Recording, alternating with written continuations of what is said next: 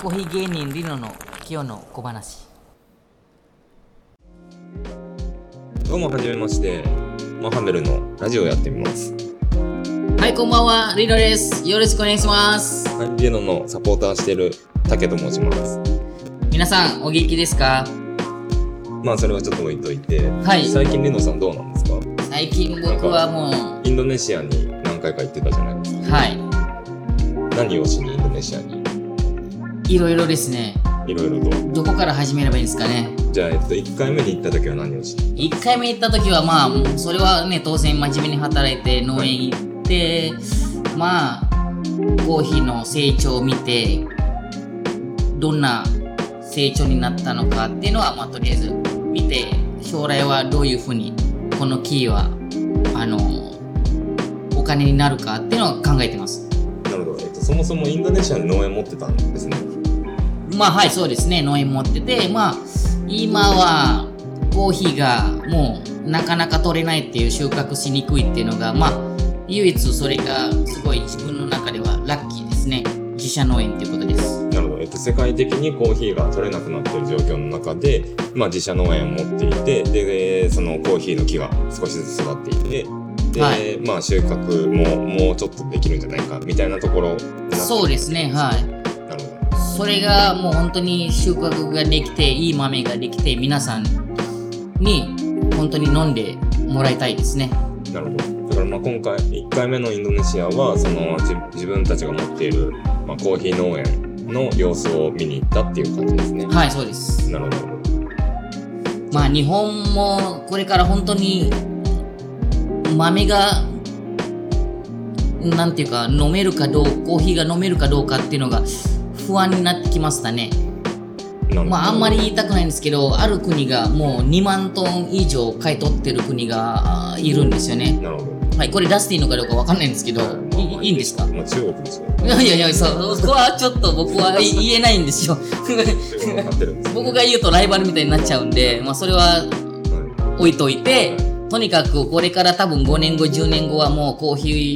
ーは減ってってでも僕は今考えたんですよ、はい今の日本の気候だと、はい多分10年後は日本でもコーヒーできるんじゃないかなるとほ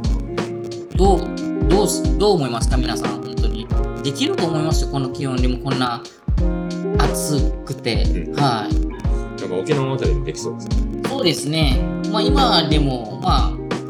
あ、あの、近くだと、うち松戸なんですけど、はい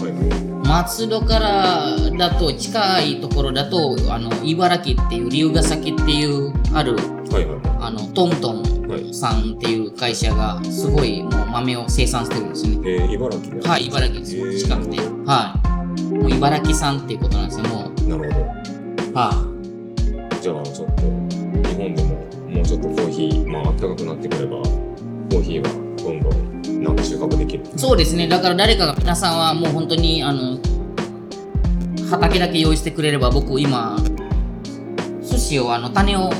あの2000個ぐらいインドネシアから持ってきたんですよ。だから誰かと一緒にいいそれ言っていいんでしょですよ。あちゃんちゃんと輸入したんであれちゃんと輸入しましたなるほよ。どちゃんとびっくけりし検疫取りましたよ。はちょっとそれはびっくりしましたそうですねはい、はいなるほどはいまたなんかポケットに入れて持ってきたのかと思ってい。いやそれはたまにね、たまにたまにもないよねたまにもない。はい。はいはいフォローありがとうございます。はい、なるほど難しいですね日本語は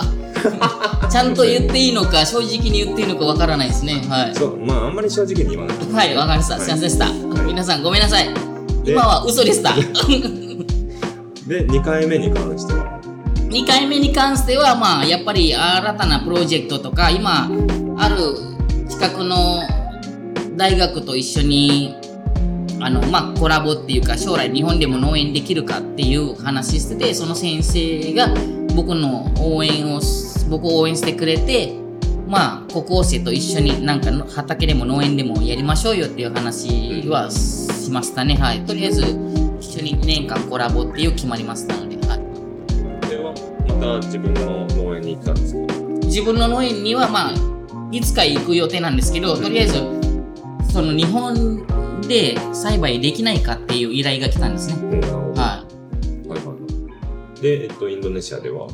などういうことをインドネシアでは、まあ、とにかく、まあ、インドネシアでの学生たちを体、その収穫体験とか、まあ、豆ってどんなとこで育つか、どういうふうに、あの、プロセスをやって日本に来たかっていうのがちょっと皆さんに見せて、それのためにインドネシアに行ったんですよね。あともう一つは、あの、広島にいた友人のう、んその、カップとかドリップとか、はい日本製っていうドリップをインドネシアで売らないかっていう話を僕があの仕掛けた話なんですけどなるほどインドネシア人で広島に住んでる人が、まあカップだったり陶器を作ってるんですよねそうですね、はいは日本人ですけどねあのあ日広島本の人人そうでその人をまあインドネシアでまあ売っていきたいみたいなそうです感じねなんなんかプロジェクトなんかなんか面白いことやらないかっていうの、はいはいやっぱり日本でもう今メイ d インジャパンっていうのがもう本当に皆さんもまあ今言っていいのかわかんないんですけど誇りに思ってなくなってきたんですよね、なんか自分のものを自分の国のものっていうのをもうちょっと誇りに思った方が僕はいいと思いますね。だけどそれが皆さんはもう高いし、うんやっぱりメイディンジャパンはそんなに必要ないっていううんふうにも言われてきたんですけどはい、はいまあ、僕はまあまだまだ全然重要かなと思ったんですよね。なるほど。なるほどですね。だからまあ、えっと、2回目に関しては、その、まあ、学生さんに、そのまあ、インドネシアのコーヒーがどうやって作られているのか、そうですそうね。いう、そう見学、ま段取り上げるまはあ段取りを分けてた、作ってきたっていうところと、まあ、その、ご友人の方の、い。はい。まあ、カップだったり、陶器だったりを、まあ、インドネシアで売れないかっていうとこそうろですねの商談みたはいない。ことをしてたんですね。まあ、それしい嬉しいことにはもう商談行ったんですけど、はいはいそのインドネシアの友達が、うんわざわざギャラリーを作ってくれて、うん彼の作品をこれから展示しましょうみたいなショップを作ってなるほど。カフェを作りましょうっていう話もあのもう決定ですね、はい、結構じゃあ前向きな話ができたあそうなんですねはなるほど。いやっぱ日本の職人は日本でも必要と思うんですけどやっぱり日本の技術はインドネシアにインドネシアの方には見せた方が、うんさらに日本を好きになってくれるといいなと思いますねなるほど。まあ、てなわけで、この直近の2回のインドネシア出張はいのお話でした。はい。今度一緒に行きませんかですね。はそれではまた。い。はい、ありがとうございます。